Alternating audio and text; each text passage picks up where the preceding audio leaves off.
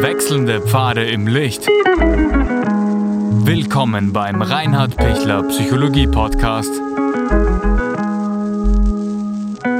Diese Folge wurde ursprünglich als Video auf YouTube ausgestrahlt. Herzlich willkommen bei meinem YouTube-Kanal. Mein Name ist Dr. Reinhard Pichler.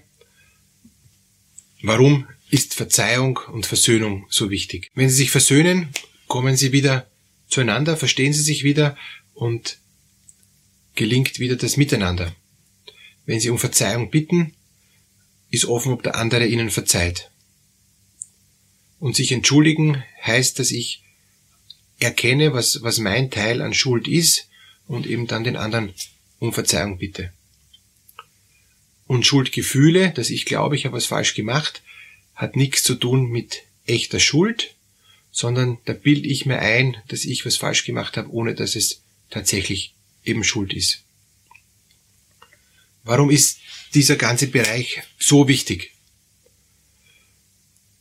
Weil wir uns gegenseitig Verletzungen zufügen, weil wir gegenseitig den anderen missverstehen, weil wir gegenseitig den anderen auch überfahren, übervorteilen oder ihm einfach halt auch nicht gerecht werden mit dem, was er, braucht und was er, was er auch zu Recht äh, haben soll und haben darf. Und, und dadurch es einfach halt zu, zu einem Missverhältnis kommt, zu einer Ungerechtigkeit. Und durch diese Missverhältnisse, durch diese Ungerechtigkeit, durch diese falschen ähm, Sichtweisen, wenn die nicht wieder gerade gerichtet werden, wird das Verhältnis immer schiefer. Und, und wir sind alle sehr vernetzt, wir sind alle sehr verbunden und und wenn man diese, diese Verbindungen irgendwie schief zieht, gibt es einfach Spannungen. Ja? Und, und je schiefer ich das ziehe, desto mehr wird die Spannung ähm, so, dass, dass das alles dann nachher zum, zum Reißen gespannt ist. Oder ein anderes Bild, unsere Wirbelsäule ist ja mit Muskeln unterstützt und wenn ich mich eben verreiß, ähm, so sagt man eben in, in Österreich, also sprich, wenn ich eben ähm, irgend, irgendeine Bewegung macht, dass, dass sich entweder eine Bandscheibe verschiebt oder dass das Iliosakralgelenk unten in der Lendenwirbelsäule blockiert, ähm, sind alle Muskeln, die ja auch in einer guten Spannung sind, auf einmal dann ähm, unterschiedlich gespannt und, und zum Teil überspannt und zum Teil dann eben verkürzt. Und dadurch wird das dann immer chronischer und damit habe ich muskulär dann Kreuzweg, Gott sei Dank nicht eben von der Wirbelsäule oder von den Bandscheiben her. Und es ist das die Herausforderung, wie kommt wieder die, die Wirbelsäule wieder so ins Gleichgewicht, indem sich alle Muskeln entspannen. Da hilft dann eben Massage, da hilft dann eben etwas einzucremen, ähm, damit sich eben die Muskeln entspannen können. Ähm, wenn nicht, bleibt das verzogen und, und, und die Schmerzen werden chronisch, dann sind noch die Nerven betroffen und so weiter. Und dann habe ich wirklich einen, einen massiven Kreuzschmerz äh, nur aufgrund von diesen Verspannungen. Und so ähnlich kann man das auch auf unsere Beziehungen hinmünzen. Wenn ich es nicht schaffe, das wieder einzurenken, dann, dann bleibt das verspannt, dann bleibt die Unversöhnlichkeit aufrecht, dann habe ich dem anderen noch was vorzuwerfen oder ich trage ihm etwas nach. Ich kann nicht wieder von Null starten, es bleibt schief, es bleibt gespannt, es bleibt unfrei. Und deshalb ist so wichtig, sobald ich erkenne oder sobald mich der andere darauf aufmerksam macht, du, du, da ist noch was im Ungleichgewicht, dass ich möglichst schnell schaue, dass ich es wieder ins Gleichgewicht kriege. Das ist ganz entscheidend. Wenn ich das nicht schaffe, ins Gleichgewicht zu kriegen, ähm, brauche ich oft Hilfe von außen, brauche ich oft ähm, einen kompletten Neustart, äh, sind oft größere äh, Folgen dann zu befürchten, weil sich dann der andere zurückzieht, weil der andere aus der Beziehung rausgeht, ähm, sei es jetzt dann nicht ähm, quasi jetzt äh, körperlich, aber er kann sich emotional zurückziehen, weil er zu sehr verletzt ist, weil er sich auch dann schützen will ja, und mit, mit mir nichts mehr zu tun haben will. Also wenn ich erkenne, dass der andere was gegen mich hat, geht es darum, zum anderen hinzugehen, noch einmal zu klären, was hat er gegen mich.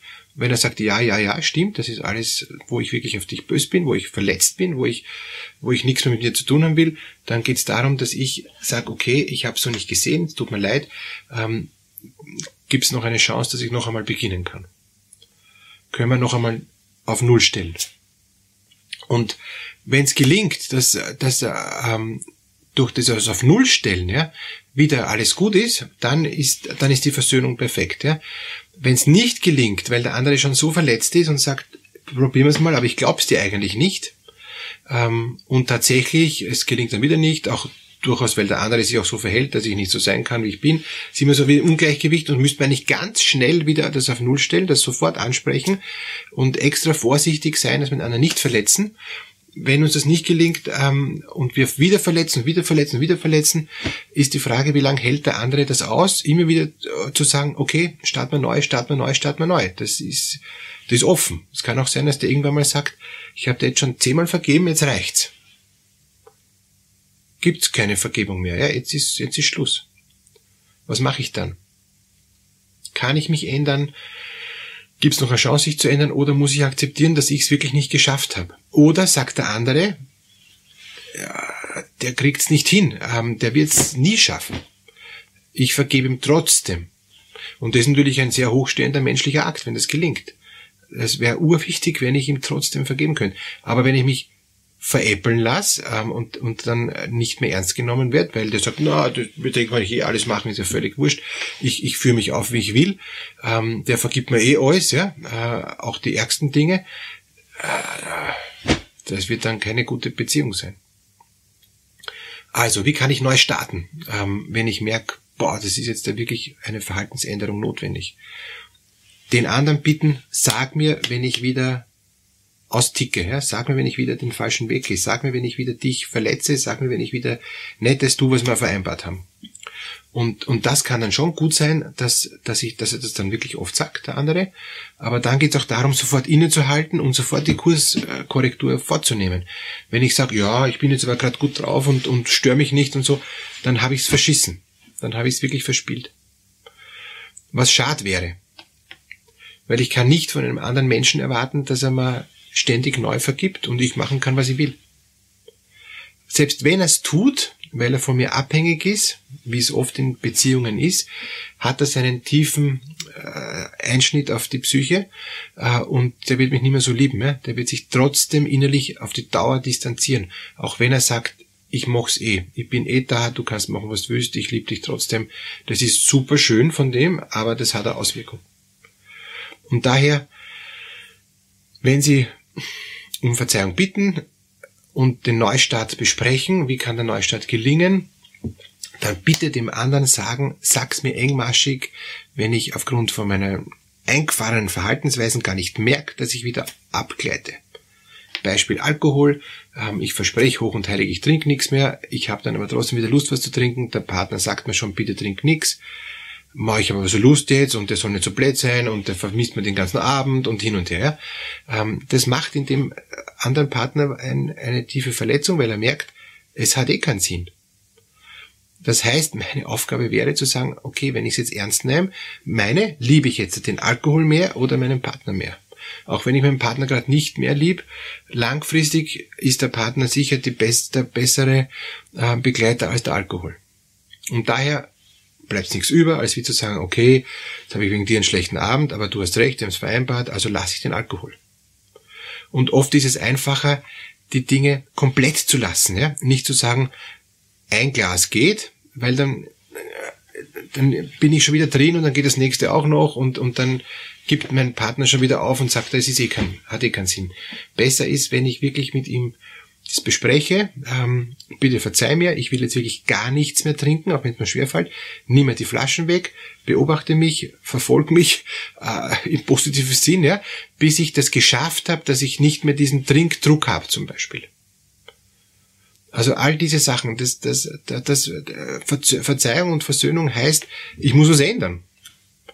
Und wenn mich jetzt der Partner so ärgert, dass ich saufen muss, weil ich mir denke, ich halte nicht aus, dann geht es darum zu sagen, bitte, das und das brauche ich von dir, damit ich nicht trinken muss, weil ich trinke aus Frust oder aus Verzweiflung. Und wenn das gelingt, dass man da so gut im Gespräch ist, ähm, kommt ihr beide raus. Beide in eine neue Art der Beziehung, die auf der Basis des sich Versöhnens fußt. Alles Gute.